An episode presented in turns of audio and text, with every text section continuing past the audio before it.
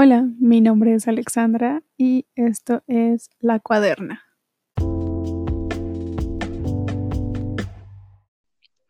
Que no me quiera Fabio al verse amado, es dolor sin igual en mi sentido, mas que me quiera Silvio aborrecido, es menos mal, mas no menor enfado. Qué sufrimiento no estará cansado, si siempre le resuenan al oído, tras la vana arrogancia de un querido, el cansado gemir de un desdeñado. Si de Silvio me cansa el rendimiento, a Fabio canso con estar rendida. Si de este busco el agradecimiento, a mí me busca la otra agradecida. Por activa y pasiva es mi tormento, pues padezco en querer y en ser querida. Este es un soneto de Sor Juana Inés de la Cruz. Eh, el día de hoy no vamos a hablar precisamente de Sor Juana. Mm, vamos a hablar de muchas cosas y Estoy muy, muy, muy emocionada porque tenemos a la primera invitada en nuestro programa. es mi amiga Melina. Saluda, Melina. Hola. Hola. Justo te comentaba un poco antes de empezar a grabar que quería como hacer una introducción diciendo de qué vamos a hablar. Y sí tenemos como una lista de temas y todo, pero no sé cómo decirlo sin que suene muy raro. Entonces, pues ayúdame con esta introducción. Pues podemos decir que, pues vamos a hablar sobre cómo tal vez tú y yo nos hicimos amigas, como en, no sé, no sé cómo, cómo, decirlo así que suene así como raro. Pero probablemente que, que nos hicimos como más amigas en este como proceso de, eh, de la deconstrucción del amor, ¿no? Y de cómo las dos siento que tú y yo encontramos catarsis en el arte, porque creo que es algo que, nos gusta a ambas. Entonces podemos decir que pues vamos a hablar sobre esa fijación que tenemos algunas mujeres, ¿no? Con cuidar a los demás, como tolerar conductas porque queremos que la gente que amamos esté muy bien siempre. En el camino, pues... Sí, como que... Sí, como que concesiones, concesiones que al final están mal. y pues cómo vamos trabajando en eso. Porque es como un proceso de aprendizaje, ¿sabes? No es como que ya me tocó una vez y ya aprendí y ya nunca más, no, es como que vas aprendiendo poco a poco. Y a veces pasa que somos como súper duras nosotras mismas, ¿no? O sea, eh, hace poco tenía este tweet mío de qué feo ser la amiga, date cuenta, y, y tú me decías así como de, no, oye, eso pasa. y, y como que siento que justo es algo mucho de, de mujeres que estamos en este proceso de cambio y de autoconocimiento y pues justo de destruir estas ideas de, de las formas de relacionarse establecidas. Mm, y pues bueno, tenemos altibajos, ¿no? O sea, igual a veces flaqueamos, a veces somos rendidas por el enemigo y, y pues eso como que mm, el castigo que nosotras nos damos a nosotras mismas es muchísimo más fuerte, ¿no? O sea, como que como que tenemos menos tolerancia para con nosotras que con las demás. Sí, claro. Sí, no, o sea, yo lo veía así como con mis amigas, ¿no? Digo, yo siempre fui como muy temerosa a las relaciones, ¿no? Y a todo lo que involucrara sentimientos. este, pero después de mucha terapia, ¿no? Y de, este, pues de trabajarlo, eh, pues mis, mis, mis, amigas, ¿no? Que es como el primer contacto que uno tiene, ¿no? Que pues de repente tienen como que sus relaciones así, ¿no? Como raras, tóxicas. Y yo siempre fui como muy, siempre soy esa amiga que es como de, pues bueno, o sea, vente a papacho, ¿no? Y te escucho y te abrazo. O sea, trato de no juzgar a las personas porque pues cada uno tiene como su proceso y sus sentimientos y así, ¿no? Pero pues más que juzgar, ser como un acompañante, ¿no? Que es lo que... Claro. Pero sí, o sea, ya cuando te toca como estar del otro lado, sí, una somos, o sea, soy muy dura al menos como conmigo, es como de, no, no te puedes sentir mal, no te puedes sentir triste y no puedes hacer esto, y cómo toleraste esto, y qué tonta, o empiezas como a autoflagelarte. Pero es duro, o sea, pero es, es un proceso que lleva tiempo y genuinamente mucho amor. Siento que lo que te puede ayudar como en este proceso como raro de, de construir ciertas ideas que tenemos es el amor, genuinamente como de que el amor a ti misma, sobre todo. Por lo mismo que eres como muy dura, no te permite sentir por completo lo que deberías sentir y al final no aprendes nada y lo vuelves a repetir una y otra vez, ¿no? Entonces es como cuestión de mucho, o sea, de quererte mucho y de tener como la cuestión de, de sentir, o sea, de, de dejar de castigarnos como tanto. También creo que otra cosa que nos pasa, o sea, ya como entrando en esto de que nadie nos enseña a amarnos, es que como que solemos minimizar nuestros problemas, ¿no? O sea, y, no es raro, por ejemplo, ayer estaba en un, en una, en un micrófono abierto de poesía y una chica abre su micrófono y dice así como de, bueno, es que pues yo a mí la verdad me da pena leer mis cosas porque siento que no son temas tan complejos como las que ustedes escriben. Y yo dije, wow, yo me siento así. Y todas hicieron cara de sí, yo también me he sentido así. Entonces, hacemos mucho esto, ¿no? De, de, minimizar lo que sentimos y como que no nos sentimos lo suficientemente complejas o lo suficientemente difíciles como para pedir ayuda o compartir eso con alguien más. Entonces, sí es algo que viene desde adentro, pero a veces justo eh, armar esta, esta red de contención o esta red de apoyo entre mujeres, pues se dificulta justo porque sentimos que nuestros problemas no son lo suficientemente problemáticos.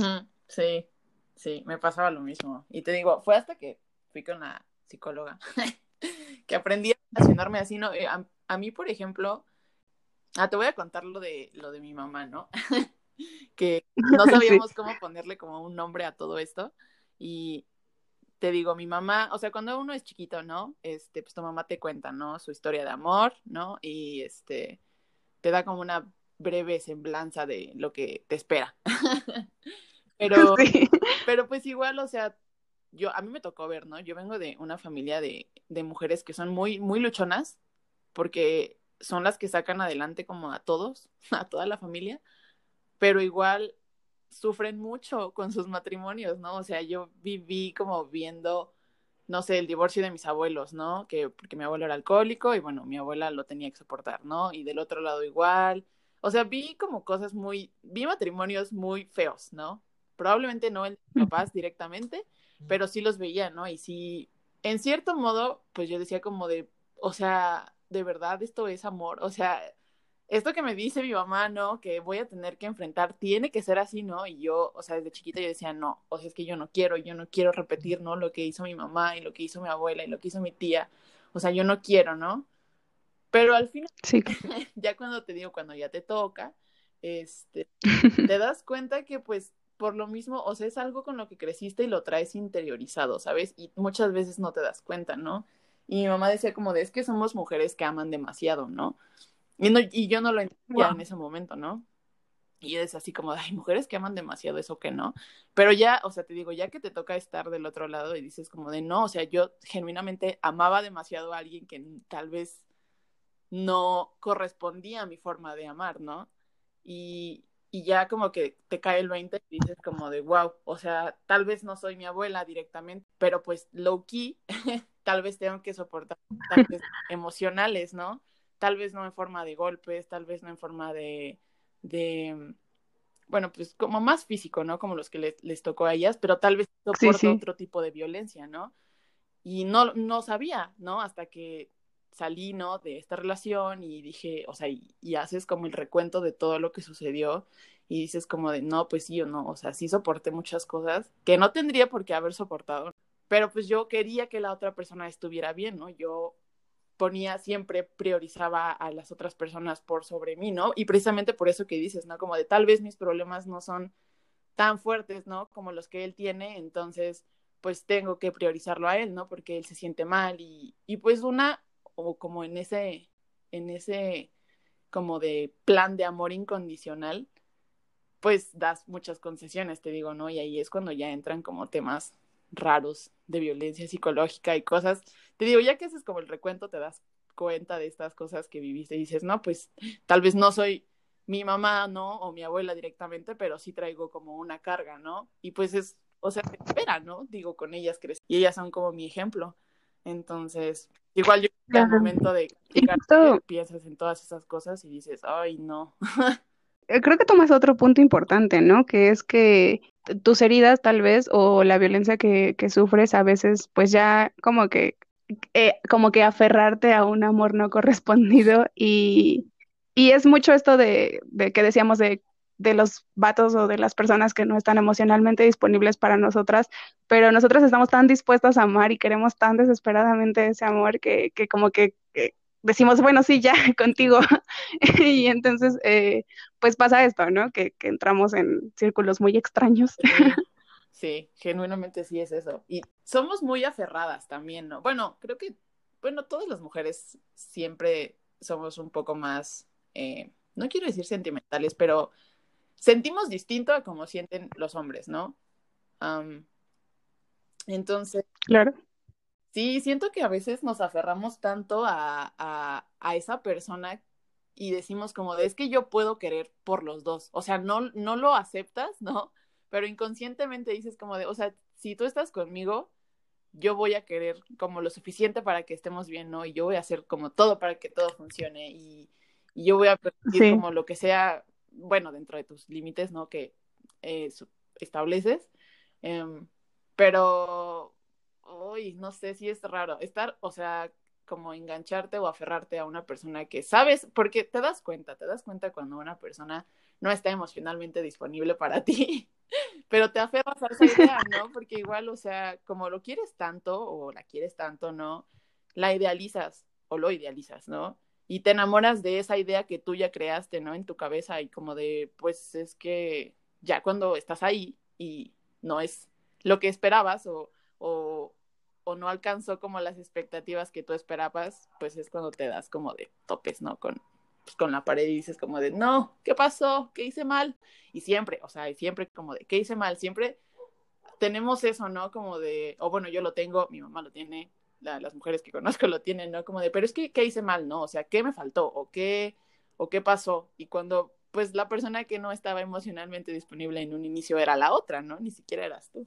Claro, eso, eso que mencionas de la idealización, creo que es algo muy de nosotras, o sea, o, o no sé, yo también me ha pasado y una de mis primeras relaciones fue súper larga y, o sea, como que sí me ha pasado que que tenemos esta visión de alguien y, y te aferras tanto a quererle que, que dices, bueno, es que eh, aunque ves todos esos red flags, así ves los, los, los botones de alerta y, y, y, ves las conductas que tú sabes que no tolerarías de nadie más o, o quieres creer que no tolerarías de nadie más y que si trataran a tu amiga así le dirías, güey, sal de ahí.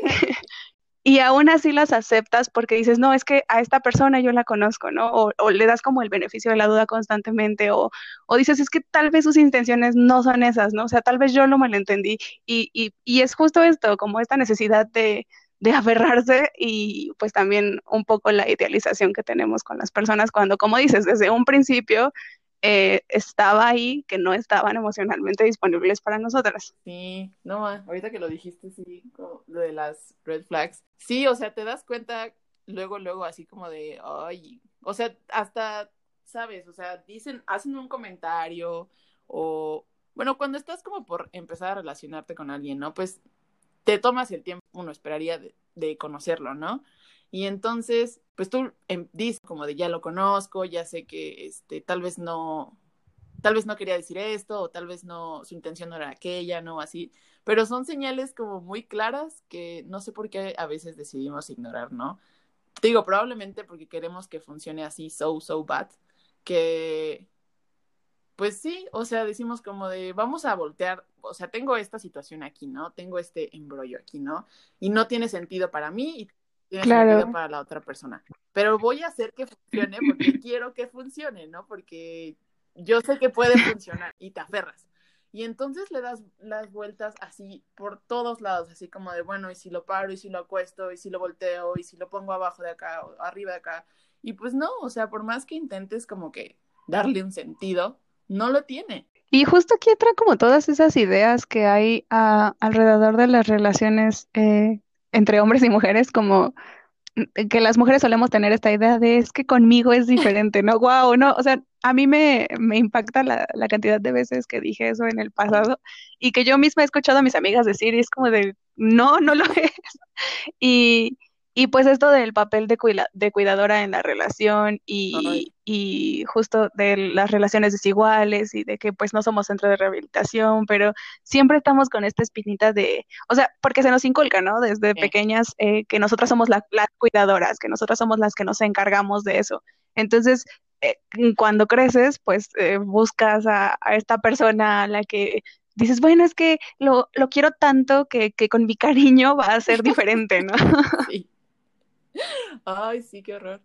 Igual yo tenía eso, yo sí tenía cuando era chiquita, ¿no? O bueno, adolescente, ¿no? Yo sí decía así como de, no, o sea, es que la gente no cambia, ¿no? La gente no cambia y la gente no cambia y no va a cambiar nunca, ¿no? Si la gente no quiere cambiar por decisión propia, no van a cambiar por amor, ¿no? Pero parece que eso se te olvida o, o dices como de, bueno, sí, ya sé que no va a cambiar por amor, pero tal vez sí estoy ahí acompañándolo o acompañándola y diciéndole como de, bueno, ¿por qué no mejoras ese esto en lugar de aquello? Y como dices, el papel de cuidadora tal vez en nuestro tiempo ya no es como tan marcado como con nuestros abuelos, mamás, ¿no? Pero aún así tenemos esa espinita, o sea, traemos ese chip como de, bueno, tal vez no vas a cambiar con mi amor, pero si yo estoy ahí y te ayudo, pues tal vez puedas cambiar. Que es lo mismo, es el mismo discurso, pero un poco más transversal. Sí, claro, o sea, de alguna forma cambiamos, eh, no sé, las labores del hogar y todo esto a, bueno, igual seguirnos encargando de las labores del hogar, pero, pero ahora con esta idea de, de super progre, de, de, bueno, es que... Te digo, siento que es un proceso de aprendizaje, o sea, que genuinamente, digo, no, no, con esto no me refiero a que sí, todas tenemos que estar en una relación abusiva o tóxica en algún punto de nuestra vida, ¿no? Que es como de ley, o sea, no estoy diciendo eso, pero pasa, o sea, no es como que estemos exentas de experimentarlo alguna vez, pero siento que tenemos que aprender de esas relaciones, ¿no? Tampoco es como, bueno, soy de la idea, ¿no? Que no puedes decir como de, no, ya, o sea, tuve una mala experiencia y odio el amor y todos son una basura y los odio a todos y te cierras, ¿no? Y también cerrarte en, en el ámbito como de las emociones y de experimentar cosas, pues no te permite evolucionar, ¿no? Porque pues tal vez nunca te equivocas y nunca aprendes de esa equivocación. Y no, y no cerrarte claro. a la idea de como de ya nadie me va a creer, ¿no? O, o ya no voy a querer a nadie igual, ¿no? Como de, no, o sea, no te cierres como, velo así, ¿no? Como un aprendizaje, como de, pues vale verga, no, ay, perdón, este, me lo pasé muy mal en esto, pero pues ni modo, o sea, tengo que levantarme, ¿no? Y tengo que seguir avanzando con mi vida y tengo que aprender de esto porque, pues, si ya no quieres que se repita, pues tienes que corregir ciertos patrones, ¿no? Ciertas conductas que, pues, ya localizaste, que ya sabes que tienes, ¿no? Ya es como de, bueno, pues ya sé que doy este, muchas concesiones si esta persona dice esto o ya sé que voy a actuar de esta forma si esta persona actúa de esta otra forma. Claro, sí. Justo esto que dices, ¿no? Que, o sea, como que no entrar en la apología de tienes que sufrir para crecer o, o, o los, los diamantes se forman bajo presión y cosas así, o sea, no entrar en eso, pero tampoco no sufrirle de a gratis, ¿no? O sea, si, si ya pasaste por este proceso, pues sácale algo. Sí, pues el mínimo. Otra cosa que dices está está súper padre porque eh, justo me pasó, ¿no? Como que con malas experiencias que tuve y en general todo este despertar de ponerme las gafas feministas, como dicen, eh, como que te crea una incomodidad en general con todo. Y, y a mí me, me pasó mucho que me creaba como esta incomodidad, ¿no? Y, y yo solita me, como que me, me puse a mí misma de una forma no disponible para la gente. Y, y entonces mi círculo de personas cercanas a mí pues es pequeño y, y como que yo lo mantenía así justo por esta incomodidad que tenía en general con todo, ¿no? Yo siento que me estaba pasando lo que dices de, ay, pues ya me cierro al amor porque no funciona y, y, o sea, es como que sí creo que las estructuras románticas que existen en el sistema patriarcal de ahora no funcionan, pero pero como que no es culpa del amor, ¿no? Claro. O sea, y al final de cuentas no somos islas, o sea, somos, somos personas y, y parte de nuestra condición de personas así natural es que necesitamos convivir con otras, somos sociales y necesitamos cariñito. Entonces, eh, eh, yo ya me estaba así como que cerrando a todo eso y, y es, es algo súper peligroso, ¿no? Porque justo caí en eso de que en mi círculo de personas cercanas es tan pequeña que dependo demasiado de ellas, ¿no? O sea, y pues eh, me vuelvo demasiado cercana a alguna persona en mi círculo de personas y entro en todo este círculo vicioso de la idealización y de, pero es que es diferente porque ya le permití entrar a mi vida, entonces ya como que yo siento que ya hice todos los filtros necesarios y, y pues pasa esto, ¿no? O sea, como que siento que en ese cerrarme a relacionarme, caí en el extremo en el que no quería caer y, y me puse a mí misma en una posición, en una posición vulnerable. Sí, eh, o sea, es que sí pasa. Te digo, a mí no me gustaban la idea de las relaciones, o sea, como vi tantas relaciones feas, ¿no? En mi familia dije, no, o sea, yo no quiero, yo no quiero y no quiero, y, o sea, y me mantuve a firma, firma, ¿eh? firme 21 años, ¿no? dije, no, o sea, yo no quiero eso para mí, ¿no? Pero igual, o sea, me cerré en esa idea como de, no quiero que me lastimen, entonces no voy a compartir nada con nadie, ¿no? Porque si nadie sabe que soy vulnerable, pues nadie me puede lastimar, ¿no? Pero igual, o sea, mi círculo, pues obviamente se cierra, ¿no? Y muchas veces es como de, bueno, pero ¿a quién le cuento, no? O sea, como de, ¿qué hago? O sea, lo que estoy haciendo está bien o no está bien, ¿no? Y sí, te pones sin querer en una, en una posición vulnerable, pues igual estás como de cerrada y no quiero y no quiero y no me lastimen, ¿no? Y, por ejemplo, la psicóloga me decía como de es que ser vulnerable y demostrar que eres vulnerable no es malo, o sea, muchas veces no queremos que los demás lo vean porque pues dibujamos esta imagen como de mujer fuerte, ¿no? De mujer independiente, de, de que nadie se puede meter conmigo, ¿no? Pero ser vulnerable tampoco es malo, ¿sabes? También denota esa, esa parte que dice, pues de humanos, ¿no? Que, que somos personas sociales y que sentimos y que pues obviamente tenemos nuestro corazoncito, ¿no? Y que expresarlo muchas veces no está mal. Y probablemente este, demostrar que eres vulnerable también es, es bastante punk. sí, justo. Y me encanta que lo digas porque ya llevo unos meses con este dilema de, es que yo soy una mujer independiente y soy una mujer fuerte y, y he construido esta idea de mí misma, ¿no? O sea, lejos de... Como el punto donde al menos nuestra generación, ¿no? Como nosotras que ya nos tocó como toda esta onda de, de la deconstrucción, ¿no? Donde chocamos, ¿no? Porque pues, yo le decía a mi, mi mamá, ¿no? Me decía así como eh, que yo era como su ejemplo, ¿no? Que yo... Porque mi mamá, por ejemplo, cuando yo era muy pequeña, este, mi mamá tenía ese discurso como de que tu peor enemigo es otra mujer, ¿no? Y yo crecí con esa idea todavía hasta la preparatoria. Yo no tenía amigas mujeres, o sea, yo, mi círculo eran puros hombres, o sea, yo me, me llevaba con hombres todo el tiempo, ¿no? A mí me daba pavor relacionarme con una mujer porque yo sentía que me iba a hacer algo malo. Y pues nunca me di como esa oportunidad, ¿no? Hasta que ya entré a la universidad, cambié de ciudad y ya no vivía con mis papás y conocí como todo este movimiento del feminismo y dije, wow, ¿no? Y, y me encantó y dije, ya no quiero saber nada de los hombres, nunca más, ¿no?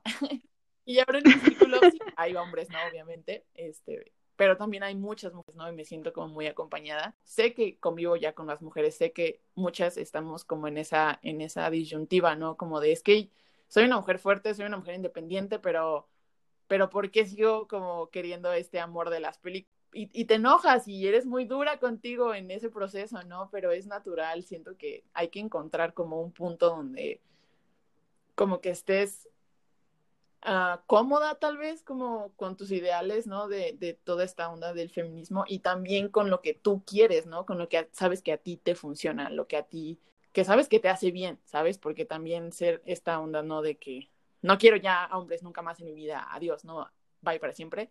O sea que sí, ojalá se pudiera. Pero pues digo, o sea, también no te perderías tal vez de otras relaciones, tal vez buenas por ejemplo, mi mejor amigo, o sea, mi mejor amigo es, se llama Mario, y pues yo le confío así como toda mi vida, ¿no? Y igual en mis redes de apoyo, ¿no? Que creé, pues hay varias personas que son necesarias, que yo sé que, que son necesarias en mi vida, ¿no? Y les permito quedarse ahí, ¿no? Y esa, o sea, tenerlos ahí, ¿no? Como en mi, en mi círculo como cercano, pues me hace sentir cómoda, ¿no? Claro, esto de como sentirte cómoda con tus ideales, ¿no? Porque era lo que te decía, o sea, yo igual de chiquita me llevaba con puros hombres y, y me sentía súper ajena a las mujeres, ¿no? O sea, como que yo nunca tuve este miedo de que las mujeres me hirieran, pero me sentía como ajena, o sea, y, y creo que este discurso todas lo hemos tenido de es que yo soy diferente, yo no soy como ellas, yo me sentía muy así. Entonces, eh, pues igual, ¿no? Me relacionaba con puros hombres, pero nunca o, o rara vez tuve una relación realmente significativa de amistad, ¿no? O sea, así como que en la primaria sí me llevaba bien con todo el mundo, pero no tenía así como una mejor amiga o un mejor amigo. Y en la secundaria sí tuve como una mejor amiga, pero nunca me sentí tan cercana a ella, más que ahora que ya estoy en la universidad y que he retomado el contacto uh -huh. con ella. Se llama Arlette, por cierto. y, por ejemplo, ella eh, fue conmigo en la última marcha que tuvimos y se unió a mi oh, contingente y y, o sea, ya marchamos juntas, ¿no? Y pasó de ser esa amiga que, pues bueno, o sea, es mi amiga con la que me junto en la secundaria y, y ahora, pues, nuestro cariño y platicamos intermitentemente, pero sé que está ahí, ¿no? O sea, y sé que de plano si un día tengo algo así súper denso, pues se lo cuento y ella también luego me habla. Entonces, a mí en general me costaba establecer estas relaciones de, de, de afecto con alguien incluso con hombres, ¿no? O sea, no solo con mujeres, especialmente con mujeres, pero también me costaba con hombres. Y yo siento que es por esta idea de la vulnerabilidad que tengo, de, de es que yo quiero ser una mujer autosuficiente, e independiente. Entonces, querer es, eh, querer para mí te hace vulnerable y, y, era algo con lo que no me sentía cómoda.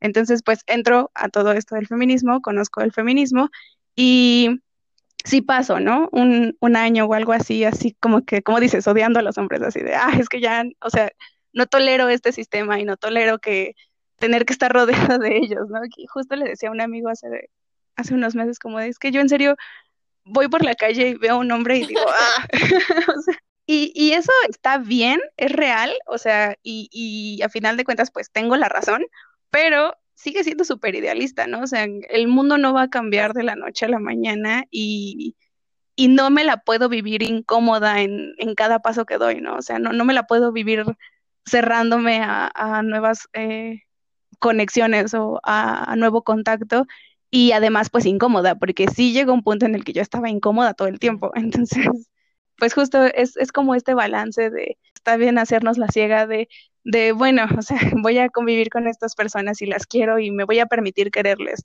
Y eso no te hace de ninguna forma traicionera, nada, porque no quiere decir que, que condones o que perdones todas estas actitudes, simplemente quiere decir que pues entiendes que no van a cambiar de la noche a la mañana. Sí, eso es muy importante. Sí, igual, o sea, igual me pasaba, ¿no? Que me sentía incómoda así en todos lados, ¿no? Y creo que pasa siempre, ¿no? Como el primer año, que tienes como los primeros años tus primeros acercamientos. Yo me iba hacia a Oaxaca, no me regresaba a mi casa y este, pues iba yo con mi, con mi, me pasó con mi abuelo. Mis abuelos del lado este paterno son como mis papás, o sea, me cuidaron este desde que nací hasta que tuve tres años. O sea, yo son mi adoración, ¿no? Y a mí me gusta mucho estar con ellos, ¿no? A mí yo recordaba, ¿no? Que me, me encantaba ir a su casa y de hecho, este, vivimos con ellos igual como tres años, o sea, yo era la persona más feliz en esa casa, ¿no? Pero, este, mi abuelo es un, es un excelente abuelo, pero es un pésimo marido, es un pésimo papá. Em, y entonces yo, el primer año, ¿no? Que fue que, que, estaba yo como con estas ideas y que, como dices, me sentía incómoda en todos lados porque estaba muy enojada todo el tiempo.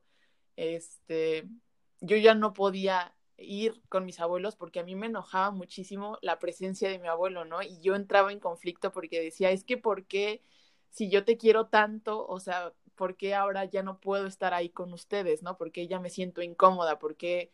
Y era precisamente, ¿no? Porque me tocaba ver cómo trataba a mi abuela, ¿no? Digo, esa es otra historia, ¿no? De otro, otro matrimonio feo. Este, mi abuelo es una, mi abuelo es una persona muy abusivo con, este, muy abusiva con mi abuelita, ¿no? Y a mí me dolía muchísimo y me enojaba y me llenaba de impotencia, ¿no? Yo decía, pero es que yo no puedo hacer nada. Y, y mis sentimientos chocaban, ¿no? Yo decía como de, te odio, pero te amo. No perdonas, pero dices, bueno, es que no puedo vivir enojada, ¿no? No puedo vivir resentida y no puedo vivir odiándote porque al final eso te enferma más a ti que a ellos. Trato de, de llevar un poco la fiesta en paz, ¿no? Más precisamente porque pues es difícil, ¿no? Si, si cambiar, no sé, actitudes con tus amigos es complicado, pues con la familia todavía más, que te aplican la de usted que vas a ver, chamaco pendejo. Y, y es complicado hablarlo, ¿no? O sea, entre mujeres, eh, porque tú no quieres que tu abuela, por ejemplo, en tu caso, esté incómoda y no quieres que siga sufriendo el mismo círculo de violencia y no quieres que pase por todo eso. Y al mismo tiempo, ella está tan conformada a veces que que ya se siente más o menos cómoda, ¿no? Entonces, y, y lo sabes, o sea, pasar por el proceso de, de darte cuenta y de reconocer tus actitudes machistas y reconocer por lo que has pasado, pues es muy doloroso. Entonces, o sea, tampoco no voy a andar por la vida obligando a todo mundo a que pase por ese proceso que a mí me duele tanto, ¿no? Eh, es, es, un balance difícil. Te digo igual, como que, sí, no, o sea, y a ellos, o sea, a mis abuelos, ¿no? Los separas, o sea, se mueren. O sea, no pueden estar separados, no pueden. O sea, es un matrimonio muy extraño, pero pues les funciona. quiero decir. Digo, a mi abuela, mi abuela jamás se alejaría de él, ¿no? Aparte ya son personas Y pues ya igual como que hice las paces, ¿no? Como con esa idea de que, bueno, o sea, tal vez no se van a separar, ¿no? Tal vez mi abuelo no es la mejor persona para mi abuelita, ¿no? Pero pues mi abuela igual, mmm, no digo que quiera estar ahí, pero está cómoda estando ahí, entonces tengo que hacer como las paces con eso, tal vez. Y pues obviamente, ¿no? No voy a tolerar como, pues cosas, um, no sé. Dios mío, no me digo, no, no, no me había dado cuenta que no sé eh, actualmente dibujar la raya en qué cosas eh, podría tolerar. De caso, qué miedo. Este, pero bueno, o sea, te digo, hice las paces, ¿no? Como con, con mi abuela también, porque yo igual me enojaba y decía como de, es que ¿cómo permites eso? O sea, es distinto, son contextos distintos, ¿no? El de mi abuela y yo. Claro, y eso que dices de hacer las paces es, tengo una maestra que pues ya está grande, ¿no? Y luego le sufre a esto del semestre y yo la amo y ahí vive creo que con su hija y sus nietos y su nieto y pues justo hace algunas semanas como que se tocó este tema del feminismo y todo esto y ella pues es la típica mujer que que dice así como de, bueno, pues es que yo soy científica y tuve la oportunidad de estudiar, pero, o sea, como que sí estoy a favor de los derechos, pero, pero es que porque se visten así o porque rayan y yo amo a mi esposo, y amo a mi nieto y así, no o sea, como que las típicas cosas. Y yo tenía una amiga que me decía, wow, o sea, ¿cómo aceptas que diga esto, no?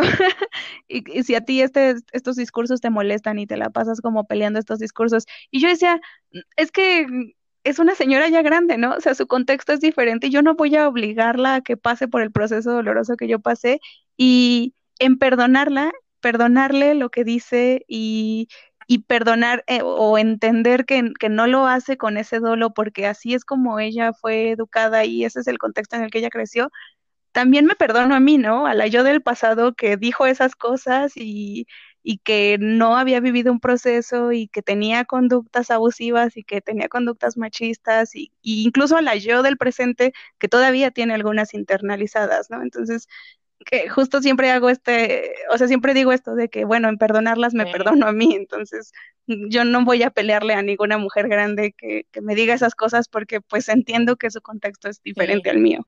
Te digo, igual, supongo que igual con mi abuela sí me sirvió mucho como de hacer las paces, ¿no? Y decir como, bueno, o sea, yo sé que no te voy a cambiar, no me gustaría, no me gustaría verte así, ¿no? Pero tampoco te voy a obligar a que pases como por este otro proceso que también duele, ¿no? Entonces, pues sí, ¿no? La, la perdoné y perdoné en este caso, bueno, más o menos. Tolero un poco más a mi abuelo, pero pues mínimo ya no estoy como con ese sentimiento de feo, ¿no? De, de decir como es que te detesto, pero también te amo mucho. Es feo, se siente muy feo. Y pues en este proceso de, perdonar a los demás, pues también te sirve, como dices, como para perdonarte a ti misma, para hacer catarsis. Y yo decía como de, pero es que con quién puedo hablar de esto, ¿no? O sea, con quién puedo rantear una hora, tal vez que es lo que necesito. Y decía como de, pues es que todo el mundo probablemente ya se cansó, ¿no? De que, ay, Melina siempre está triste, o Melina esto, o Melina que yo, otra vez con esto, ¿no? Y te cierras y te ahogas en tus sentimientos y ya al final pues me di cuenta y dije como de no, pues lo voy a exteriorizar y ya si no me quiere escuchar pues es su problema y qué mal amigo es.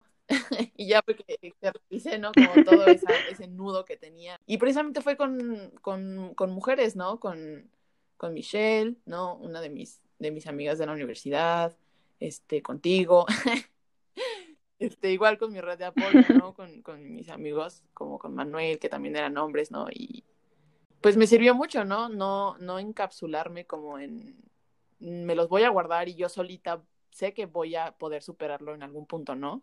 Siento que tal vez eh, no me habría ayudado, más bien me ayudó exteriorizarlo, ¿no? Porque como en lugar de que esté en tu cabeza todo el tiempo, se hace real, o sea, palabras tangibles, ¿no? Ya, ya se lo conté a mi mamá, ¿no? Ya es como un punto de inflexión, ¿sabes? Igual es bien difícil, bueno, a mí me costaba mucho ser sincera con, con mis papás en general, ¿no? Pero con mi mamá era así como de no. O sea, mi mamá igual en ese discurso en el que me crió, tal vez, ¿no? Que ahorita ya cambió. Bendito Dios. Este, como que me enemistó como con todas las mujeres y sin querer también me enemistó con ella. Y yo no le podía contar nada a mi mamá, era así como de no, o sea, yo no puedo, no le tengo confianza, no me da pena contarle, no quiero, me sentía incómoda, no me gustaba. Y creo que hasta apenas, ¿no? Que mi mamá igual es como un poco más, tiene apertura, la verdad, ¿no? Con, con todo lo que, con lo que yo hago, ¿no? Ahora, te digo que siempre me dice que soy su ejemplo y yo siento muy bonito. pues igual como que en este proceso, como en, este, en esta relación en específico, este, dije, pues, o sea, me voy a permitir contarle a mi mamá, ¿no? Y la verdad es que, o sea, mejoró las cosas 100%. Algo así mencionaba yo hace poco en, el Face. y mi relación con mi mamá igual siempre fue súper batallosa y yo siento que en parte es por esta idea que te digo que yo tenía de la vulnerabilidad, ¿no? Y como que sí he descubierto en terapia de dónde viene esta idea y por qué la tengo de no querer ser así, pero pues sí tuve como mucho esta pelea con ella, ¿no? Y en algún punto del camino, eh, así yo me sentía tan sola y tenía tanto miedo de algo que había pasado que, que acudí a ella y la forma en la que me sostuvo tanto física como emocionalmente, yo no me la esperaba porque no confiaba en ella. Pero eso sí fue así como el cambio. Y ahora yo sé que le puedo decir lo que sea, ¿no? O sea, a veces no le, no le cuento todo porque justo todavía estoy con esta idea de, de querer pelear yo las cosas, o sea, querer pelear yo mis batallas y, y ser esta mujer independiente que puede sola, pero sé que si en algún punto así del camino me trabo o, o de plano no puedo, puedo voltear hacia ella, ¿no? O sea, y, y me, me sorprende como pensar en la, el nivel de confianza que le tengo ahora y la cero confianza que le tenía en la adolescencia, ¿no? Entonces, creo que también es algo muy padre y es una forma de sanar como construir esa relación con tu madre. Sé que no todos pueden, pero pues bueno, sí se puede, hay que hacerlo porque realmente sí, justo como dices, o sea, sanar eso, esa enemistad que tienes con ella es un cambio. Y, yo creo que hasta nos, nos ayuda como a protegernos, ¿no? Porque es lo que te digo, ya cuando mi mamá me dice lo que yo ya sabía, pues se vuelve, se vuelve cierto. sí, sí, qué bonito. Igual, te digo, estoy muy contenta de haber como, pues sí, hecho las paces y como haber creado una relación un poco más cercana con mi mamá, ¿no? Que antes, como dices, en la adolescencia, pues bueno, uno, uno es un adolescente pedorro, ¿no? Y está edad horrible de hormonas. Igual, o sea, yo era así como que, no, mi mamá, no, no quiero. Y ahorita es como de, sí, sí quiero, mamá, abrázame. O sea, como que creo que en, en mi caso fue también algo como, pues mi mamá es súper joven, ¿no? O sea, y, y yo como que muy al principio de mi feminismo sí igual buscaba como cambiarla y luego ya tuve esta epifanía de, oye, pero ¿por qué la voy a cambiar, no? O sea, yo cambié sola, que ella cambie cuando quiera, o si no, no, que no, ¿no? Y también de repente ya la escucho decir cosas así como de, ay, es que como es posible que estoy el otro, ¿no? Y, y, o la escucho tener análisis así de ciertas cosas que yo digo, wow, mamá, ¿de dónde sacaste eso? Sí, tienes toda la razón. Y bueno, ahorita aprovechando como este, este espacio, este momento, que a ti también, que coincidimos, que coincidimos en esta cosa rara llamada este, ruptura de tu corazoncito. ¿Qué has hecho? O sea, ¿cuál es tu proceso como de, de catarsis? Como relacionado como al arte, por ejemplo, que es como lo que nos gusta a las dos, que creo que, que es con lo que hacemos, como que nos sirve a nosotras o sea, yo siempre digo y en este programa siempre he dicho que mi relación con el arte es súper nueva, porque pues igual, ¿no? En este no querer sentirme vulnerable, nunca me permití como apreciar el arte o siempre la apreciaba de lejitos, así como, como la niña linda que ves de lejos y no te le vas a acercar nunca, pero la admiras mucho. Sí. Justo así era el arte para mí y como que ahora ya me estoy permitiendo como hacer cosas.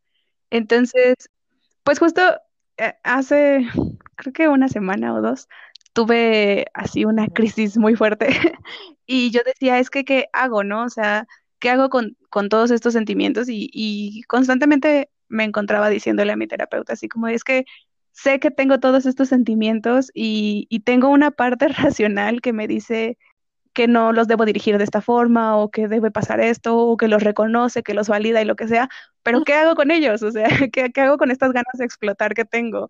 Lloro eternamente hasta deshidratarme, eh, me duermo. Mm, o sea, como que tenía justo esas ganas de explotar que, que no las puedo describir, pero son, es algo además físico, o sea, mi cuerpo, siento mi sangre así súper caliente y, y entonces pues em, la poesía es algo que a mí me, me entró mucho, entonces leer poesía me gusta mucho, pero justo cuando estoy como en estos momentos de crisis, no puedo, ¿no? O sea, como que no, no puedo encauzarme a eso y creo que como que ahorita lo que más me ha acompañado es esto de, dibujar. Me encanta dibujar, eh, o sea, me gusta dibujar porque es como una actividad en la que siento que me puedo plasmar mucho. Y bordar también, ya, ya hablé un poco del bordado alguna vez, pero pues es como mi mantra manual, ¿no? O sea, en estas repeticiones y entrar en esa intención y canalizar el hilo puntada a puntada, para mí es justo como ir canalizando mis pensamientos, ¿no? O sea, yo, yo tomo mucho esa analogía de que me siento como enredada y tengo todos mis pensamientos enredados y son ahí una madeja de cosas que no puedo descifrar.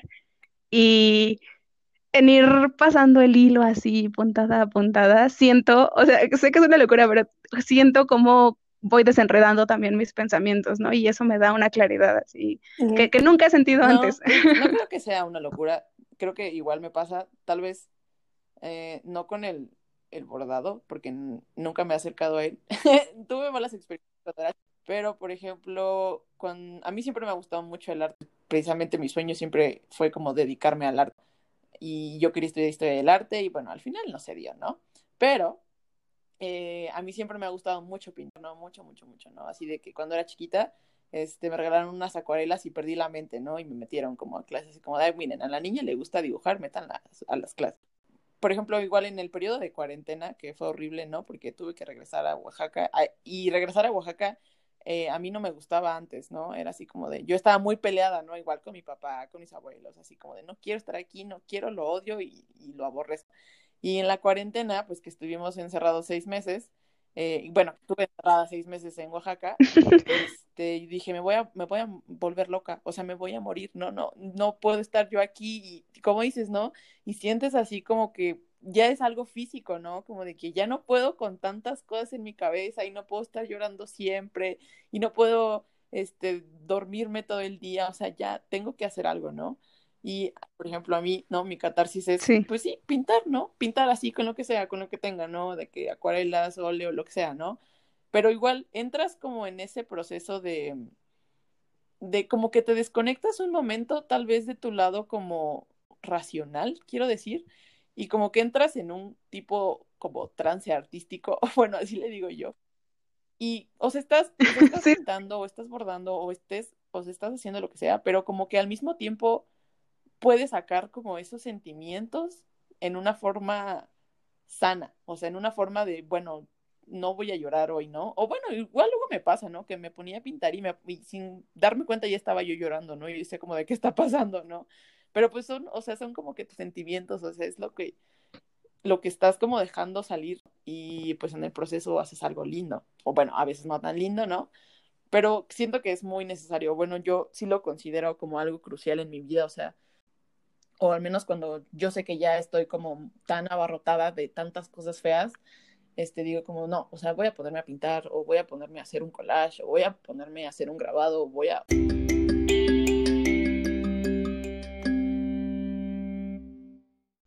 Mm, me gusta mucho esta parte que dices de, de que, bueno, pues ya, o sea, a veces sí terminas llorando y, y ni te das cuenta que estabas llorando, pues después de que lloras de todas formas terminas con algo hecho, ¿no? Y a veces no es algo necesariamente bonito, pero está muy padre como que tener en tus manos algo que tú hiciste con ellas. y justo me, me, pasa esto que te digo, ¿no? Que siento así como la explosión y siento así como la bomba interna que está a punto de explotar, así como olla express que ya no resiste más la presión.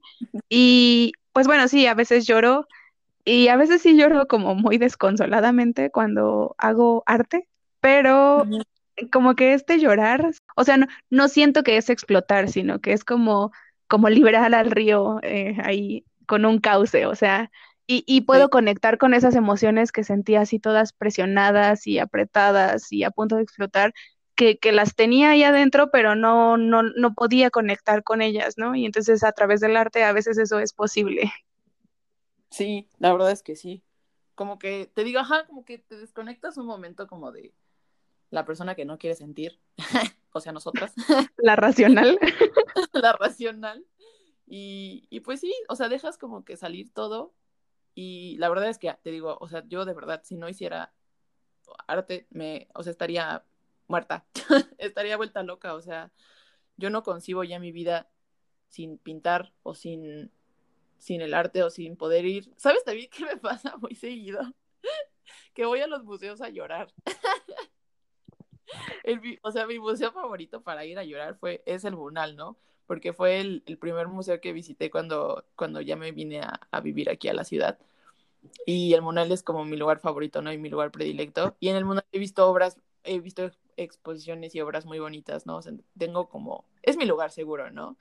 Y a veces, o sea, es como de, ay, me siento como tan triste, ¿no? Como tan presionada, es como de, bueno, voy a ir al museo, ¿no? Así, aunque no, aunque yo sé que eh, ya vi todas las pinturas, ¿no? Que hay ahí, pero es como de, bueno, pero es que se me antoja ver ese cuadro porque con ese cuadro pues me siento bien, ¿no? Y, y, es mi, como que también apreciar el arte y tener como, digo, porque no es como que yo sea la, o sea, mm, no tengo como el degree en apreciación de arte, ¿no? Pero pues yo conecto, ¿no? De una forma distinta a la que las personas, cada quien conecta distinto, ¿no? Con, con el arte. Y creo que darte como esa oportunidad, como de tener la apertura de apreciar y de ver algo y decir como de, ah, bueno, vi esto y me causó esto, ¿no? Te pone como en contacto con tus emociones y eso es bueno, o sea, saber que estás sintiendo algo es bueno. Sí, eso, eso que dices está wow, porque, o sea, no, me, me encanta hablar contigo y sentirme identificada porque mi museo, mi museo favorito es el de acuarela, que está ah, como en Coyoacán. Está súper chiquito, pero es un jardíncito. Ajá, sí, está súper bonito. Por ahí. Amo ese museo y justo porque, o sea, a mí como que sí tuve mi etapa de, de intelectualoide en el que, en la que dije así como de, ay, quiero visitar los museos que ofrece mi ciudad. Pero me topé con esto que justo como dices, ¿no? Yo no tengo el degree y a veces sí me encuentro así como que unos lentes en el piso y entonces es así como, esto? esto me pone incómoda porque no lo entiendo. Y entonces ves a toda la gente admirando la misma obra y tú te quedas así como de, ok. De acuerdo. Y, y entonces como que eso justo abonó a que yo me sintiera súper lejana al arte, ¿no?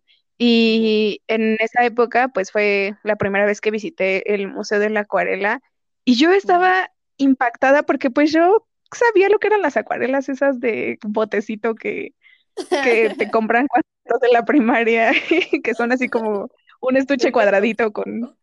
Sí, sí, justo. Y, entonces yo decía, ¿cómo pueden hacer un retrato tan realista con acuarela, no? O sea, que eso a mí me impactó, me voló la cabeza.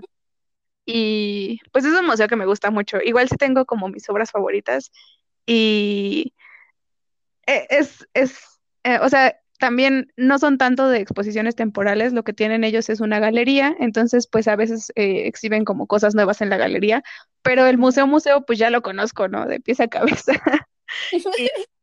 y, justo como que siento que es de las primeras veces que me permití como, o sea, que llegué a esta idea de el arte es para todos, ¿no? No solo para los que estudiaron historia del arte. O sea, no, no, deberías tener que estudiar para que te guste el arte. Y entonces eh, esa primera idea la tuve justo en ese museo y fue cuando yo dije, bueno, pues habrá obras que yo no entienda y pues eso está bien. Habrá obras que no entienda y me gusten y pues eso también está bien, ¿no? Al final de cuentas como que el arte es esta otra forma de lenguaje, o sea, es otra forma de comunicar. Entonces, pues eh, si él quiso decir algo y yo le entendí otra cosa, pues no me importa porque yo la idea es que disfrute, ¿no? Entonces, como que sí entré en este mindset de disfrutar el arte y fue justo ahí, entonces ese es mi museo favorito y también me gusta ir sola. También justo me tocó como un tiempo donde pues llegué a algún exnovio y se dio la aburrida de su vida y entonces yo así como que te digo, me pongo súper vulnerable y así de, no, no voy a volver a traer a nadie más aquí, nadie se merece un lugar hermoso. y ya. Bueno, pues ya ahora ya digo, bueno, si no les gusta su problema, igual voy a traer a todo el mundo aquí para que todos lo conozcan. igual me pasaba, a mí me gustaba ir sola a los museos, ¿no? Siempre me ha gustado eh, pues sí, salir solita, ¿no? Siempre he encontrado mucha paz, este, estando conmigo en la ciudad, solita. Este, pero igual era así como de que, ah, no, con mis amigas no era así como de, pues vamos a salir y vamos a salir, ¿no? Y era así como de, ah, bueno, sí, o sea, está chido salir a baby, ¿no? De vez en cuando, ¿no? Pero a veces yo no tenía yo ganas de hacer eso, ¿no? Y les dije así como de, pues vamos al museo. Y ya cada oportunidad que tengo es como de, pues vamos al museo, vamos al museo y vamos a esto y vamos a aquello, ¿no? Porque pues igual a veces a mí me, lo que me desesperaba de llevar a la gente al museo era que no entendían o no tenían como la apertura para apreciar las cosas, ¿no?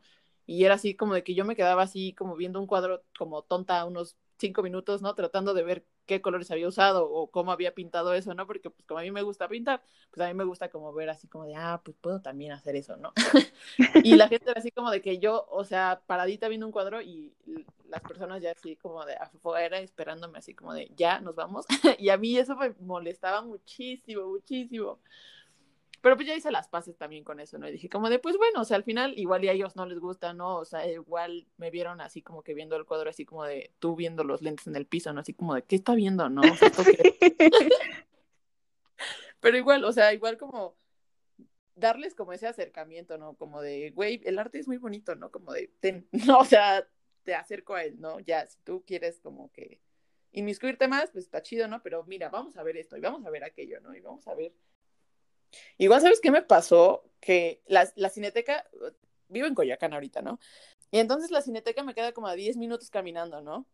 Suena mamador, yo lo sé, pero irme a tirar al pasto, a mí, para mí es como de sí, ¿no? El pastito de la cineteca a mí me hace muy feliz. Este, y a veces ni siquiera voy a ver películas, nada más me voy a echar al, al piso y a tomar un refresco o una torta, ¿no? Pero yo era muy celosa con ese lugar, era así como de, es que es mi lugar, ¿no? Y, y es mío y no se lo voy a presentar a nadie porque no me pueden arruinar esto, ¿no? Pues obviamente este, presenté ese lugar, ¿no? Presenté ese lugar en mi, en mi, en mi fallida relación, ¿no? Y al principio era así como de, no, lo arruinaste para siempre, ¿no? Porque ese es mi lugar y era mi... Pero pues ya igual hice las paces con eso ya, ¿no? Y dije como de, pues bueno, mínimo te enseñé algo cool. Sí, justo me comentaba un amigo hace mucho, creo que me lo dijo con una de las rupturas que yo tuve. Él decía que tenía como estos espacios justamente que, que estaban arruinados, pues no por esa persona, pero por esa relación, ¿no? O sea, como que ya siempre le iban a recordar, ajá. Y entonces su estrategia fue llevar a todos sus amigos a esos lugares y, y como que abrumar ese recuerdo de nuevos recuerdos y entonces ya esos espacios ya no son de nadie. sí, pues tampoco es mío, entonces no va a ser para nadie igual apliqué, te digo, es como de, ay, bueno, ya, dije, o sea, igual, y ya ahorita es como de, pues ya, o sea, vamos a la cineteca, ¿no? Dejó de ser algo feo y pues ya empecé a llevar a todo el mundo, ¿no? Y, y apenas, apenas vi una película bien bonita, perdón que esté divagando. No, no, está súper bien. Fui con, con un amigo que se llama Daniel, este, fuimos a ver Retrato de una mujer en llamas. Wow, wow, wow, o sea, hicimos este, una, una ñerada, ¿no? Este, a los dos nos gusta mucho el vino en caja, ¿no? Entonces metimos un vino en caja, en botecitos, ¿no? Y estábamos como que tomándolo. Y yo, o sea, solté unas lágrimas, o sea, de verdad, no te imaginas lo mucho que lloré en esa película. Y Daniel así como de, ¿estás bien? Y yo así de, sí, déjame, ¿no? Es mi, es mi ¿no? Porque igual estaba como muy reciente todo ese asunto, ¿no? Estar en la cineteca igual era así como que un recuerdo doloroso. Pero ya, o sea, después de esa película fue como de, ya, o sea, todo está bien. O sea, ya hice como que las paces, mi lugar, pues ya tal vez ya no es mi lugar, ¿no? Pero ahora que sea de todos, ¿no? Todos disfruten de este lindo, este, asiento. Eh, y ya, me ayudó, te digo, al final, eh, sí, el arte me da esa paz que muchas veces no me permito.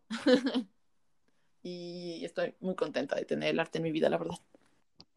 Sí, además también como que de este lado de la apreciación, porque justo yo le digo, le decía a un amigo como de, el arte salva, porque me quedé muy con eso, ¿no? O sea, a mí me salvó. y entonces me gusta decir eso, y él, todo cínico, me decía así como, no, es que el arte mata. Y a veces a mí o sea, también mata, según él. Y a veces a mí como que me cuesta trabajo hablar de esto con gente como él, porque eh, como que me hago chiquita en todo esto de, es que yo no entiendo el arte, lo que te decía, ¿no? De ver los lentes en el piso. Y yo así de, es que no entiendo. y entonces, eh, como que compartir estos espacios de arte y de autoconocimiento con gente que, que pues sí le sabe a todo esto de las corrientes y luego ellos me hablan y dicen así como de, no, es que en la época del romanticismo, no sé qué, y los siglos no sé cuál, y yo para mí es como súper abrumador, y entonces me hago chiquita y, y, y, siento que en parte por eso, o sea, como que no les culpo, pero en parte por eso eh, me sentía tan negada al arte, y, y a apreciarla, ¿no? Ya ni se diga hacerla, apreciarla y, y, y pues hacerlo era para mí algo así como súper inalcanzable, pero como que cuando me di esta oportunidad de decir, bueno, ¿y, ¿y qué no? O sea, el punto es lo que yo siento y lo que yo entiendo y que a mí me guste, y si me gusta, pues con eso me voy a quedar. Sí. Y, y como que darte cuenta que, que puedes como leer tus expresiones o, o, o bueno, bueno, más bien como que puedes em, sentir o ver tus sentimientos reflejados en una obra y, y luego ya te enteras como del contexto del autor de esa obra y dices, wow, es que era totalmente diferente, pero te juro que esa pintura refleja como yo me siento, o este poema es así, así me siento yo, ¿no? ¿Qué onda? ¿Por qué escribió esto? Ay, Y hasta bonito. cierto punto es como una forma. Sí, justo porque hasta cierto punto es como una forma de validarnos y de validar lo que sientes que, que te decía, ¿no?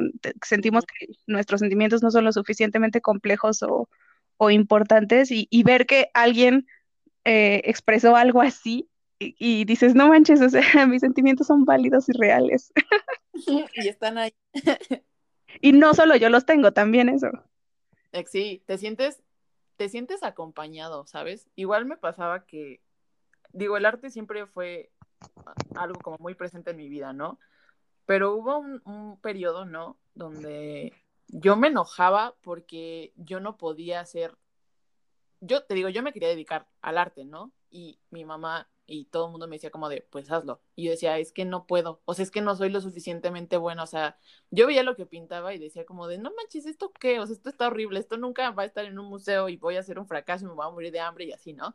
Y me resentí y dejé de pintar y dejé de dibujar muchísimo tiempo, como dos años, porque yo decía, es que no soy buena para esto, ¿no? Y, ya, o sea, nada más es un capricho tonto y, y nada, estoy perdiendo el tiempo y dinero y así, ¿no?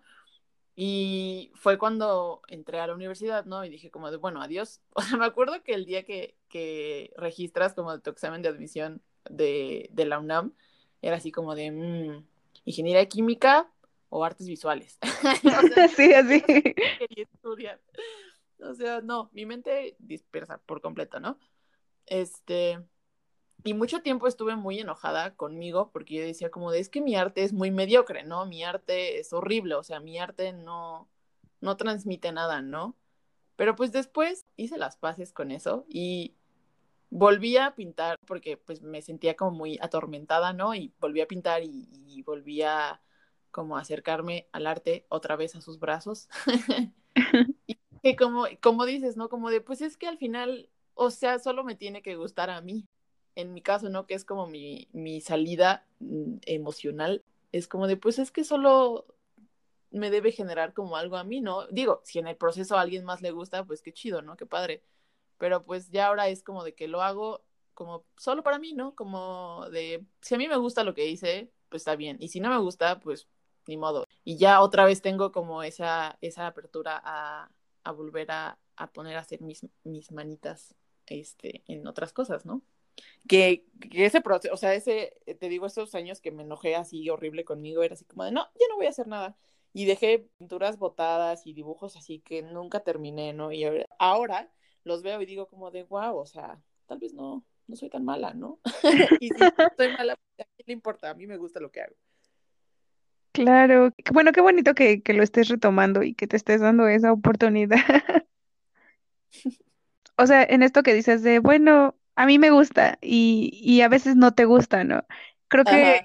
eh, es esta analogía perfecta de, de nosotras mismas, de nuestras personalidades y de nuestros sentimientos, porque pues justo, ¿no? A veces tenemos estas emociones que no nos gusta y no las queremos enfrentar y no las queremos ver y, y si fueran un cuadro las voltearíamos y las veríamos por detrás o las dejaríamos a medias por no reconocerlas y, y por no admitir que lo tenemos. Entonces, hacer que esa emoción o que esa parte de ti se vuelva tangible y reconocer que no te gusta, pues también es parte de un proceso de sanación, ¿no? O sea, decir, esto está feo porque esta emoción no me gusta, ¿no? Y, uh -huh. y, como que admitir que la vida no es perfecta y que también hay cosas malas y hay cosas de nosotras que no están chidas, pero pues están ahí. Sí, es todo el paquete completo. sí, es cierto. Sí, qué bonito. No lo había analizado así, pero sí. O sea, genuinamente sí, te digo, pasa, ¿no? Porque no siempre podemos estar haciendo cosas que nos gusten, este, y ves de repente una pintura o un bordado, ¿no? O algo que te, no te gusta, ¿no? Y dices como de, ay, chale, ¿no? Y, y pues ya, o sea, sigues como de, bueno, tal vez. Sí, además también eh, siento que esto que te pasó a ti como de, de, ay, es que no soy lo suficientemente buena para dedicarme a eso, pues es como el reflejo de toda esta sociedad tóxica y de todo esto de la productividad y de que Ay, lo que hagamos tiene que ser bueno y tiene que ser redituable o si no, no. Y, y esta pelea eterna de, de nacer con un talento y ocuparlo para algo y si no tienes talento entonces no vas a triunfar lo suficiente. Y bueno, es como justo caer en, en todo eso del capitalismo tóxico, Ay, que no hay sí, la relación más tóxica que tenemos todos es con el capitalismo, sin lugar a... Sí, porque te digo, igual era así como de, me voy a morir de hambre, ¿no? O sea, es que nadie va, o sea, me voy a morir de hambre. Y probablemente eso fue lo que me impulsó a ya no estudiar arte. Dije, bueno, tal vez puedo estudiar historia del arte, ¿no? Tal vez no soy buena, tan buena como para estudiar ya como enfocado, ¿no? Artes plásticas eh, o artes visuales, que era lo que me gustaba, pero puedo estudiar historia del arte, ¿no? Que también me gusta. Este, pero igual dije como de, no, sea, es que me voy a morir de hambre. Y ya, ¿no? Me metí en ingeniería, ya voy de salida. Al final el, el, el, gusanito sigue ahí, ¿no? Ahorita ya es como de, ay, pues ya me vale morirme de hambre, ¿no? Ya, si me muero ni modo. este, pero igual el... Perdí el hilo de qué te iba a decir. Creo que igual como mencionábamos hace rato, estas, eh, como que buscar estas nuevas formas de amar, porque pues la forma de amar que existe en este sistema no funciona, aplica lo mismo como para buscar esta forma de sobrevivir, porque No, eh, sí. la forma de, de vivir de que vendes tu trabajo, mm, pues no nos funciona y no está chida y nos consume y consume nuestras cuerpos y nuestras mentes. Y entonces, pues tal vez eh, sea como momento de justo hacer algo que te gusta, pero no tener que convertir eso en tu trabajo, ¿no? Sino buscar Uh alguna -huh. otra forma, no sé, economía circular o algo así que, Uh que te permita como salir de todo eso, de que, que pues te lleva a pensar que porque tu arte no es redituable, pues ya no puedes dedicarte a eso. Uh -huh. Sí, o que no es bueno o cosas así. Y creo que es casi como con, con todo, en general, todas las carreras, ese círculo feo como de no soy una persona buena o adecuada si no estoy generando. Eso está horrible, eso, eso es horrendo. Como que siempre nos estamos midiendo por esto de solo trabajar y producir y ya. Pues me parece un buen momento como para empezar a hacer un close-up de, de esto que ya llevamos un buen rato con ideas muy interesantes de pues nuestra catarsis, de nuestra forma de amar y, y de llorar en museos. 100% recomendado. A mí me cuesta mucho trabajo como llorar en público porque justo, pese a que soy una persona eh, que siempre le ha costado como tener este tipo de relaciones significativas y que sinceramente sí disfruto mucho la compañía de mí misma y estar sola. Uh -huh. Siempre tengo como esta necesidad de validación y entonces cuando estoy afuera es así como de la gente pensará que soy rara por estar aquí sola. y eso me pasó así la primera vez que fui a una feria de libros sola, la primera vez que fui a un restaurante sola y, uh -huh. y igual la primera vez que lloré en el camión, ¿no? Así como, como que me pasó por la mente y luego fue así como de, ay, ya la chingada, ¿no? O sea, no, lo necesito. Ay, qué bonito, eres tan Géminis, te quiero mucho. sí, sí, soy Géminis. Ay, no. Igual, este, es que soy una, sin mamá, soy una persona pues muy alta, ¿no? Ya me has visto. Entonces, sí. este, pues obviamente la gente se voltea a verme porque estoy muy grandota, ¿no? Y es como de, ay, miren, una mujer enorme, ¿no? Entonces, en Oaxaca, o sea, imagínate, ¿no? Toda mi, mi infancia en Oaxaca fue súper traumática, ¿no? Porque la gente en Oaxaca sí es un estado muy lindo y lo que sea, ¿no? Este, saludos a mi, a mi gente de por allá. Pero son personas muy, muy, muy fijadas. O sea, si vas a Oaxaca, lo primero que vas a notar es que la gente te ve feo. O sea, la gente ve feo. Te voltea a ver para todo, para todo, para todo, para todo. Son gente muy, muy chismosa. Entonces, así de que salía yo a la calle y pues obviamente todo el mundo me volteaba a ver, pero no precisamente como, como de, no sé, por algo bueno, ¿no? Era así como de, pero ¿por qué está tan alta, no? Y te ven feo. Y no, o sea, yo que sí, traumadísima, así no, me odiaba salir de mi casa porque no quería, no me gustaba que la gente me volteara a ver, ¿no? A mí me ponía muy incómoda.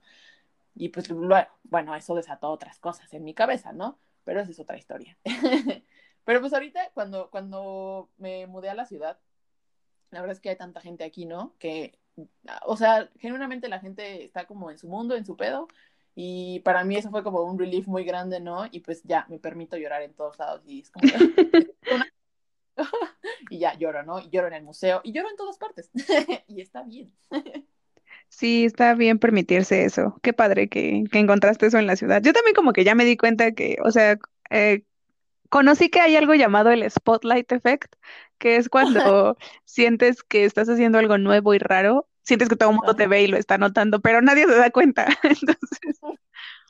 Entonces, eso me pasaba, pero sí, ya como que estoy haciendo las paces con eso. Y sí, ya de repente, eh, antes de la pandemia, sí me descubrí así como que, ay, este, hoy voy a ir a comer a tal lugar y voy a ir a tal lado y voy a ir a tal librería y esto y el otro, ¿no? y luego así como que algún amigo me decía como de, hay que salir y yo así de, mm, ya hice planes conmigo misma, gracias. No me molesta. Y por ejemplo, o sea, nunca he ido al cine sola porque como que nunca se dio la oportunidad, pero al teatro sí llegué a ir sola, ¿no? Y, y, sí, la primera vez también fue así como súper raro para mí. Y ya luego me di cuenta que toda la gente lo hace, o sea, hay, más gente yendo sola que acompañada. Y está muy chido porque nadie te habla, entonces no, no sientes que te están interrumpiendo y tú solo quieres disfrutar. Y cuando vas con alguien y es como de que comenta y es como de, cállate, ahorita, ahorita no. Además, yo soy una persona que siempre admite que le gusta mucho hablar, o sea, yo hablo mucho, en serio mucho, y entonces como que igual siento que ir con otra persona y no hablarle es raro, entonces yo misma me encuentro hablando cuando cuando voy sola, pues estoy perfectamente bien solo viendo la obra de teatro y ya, ¿no? También por eso no me gusta, pero bueno. Ay, qué bonito. Deberíamos ir al teatro juntas.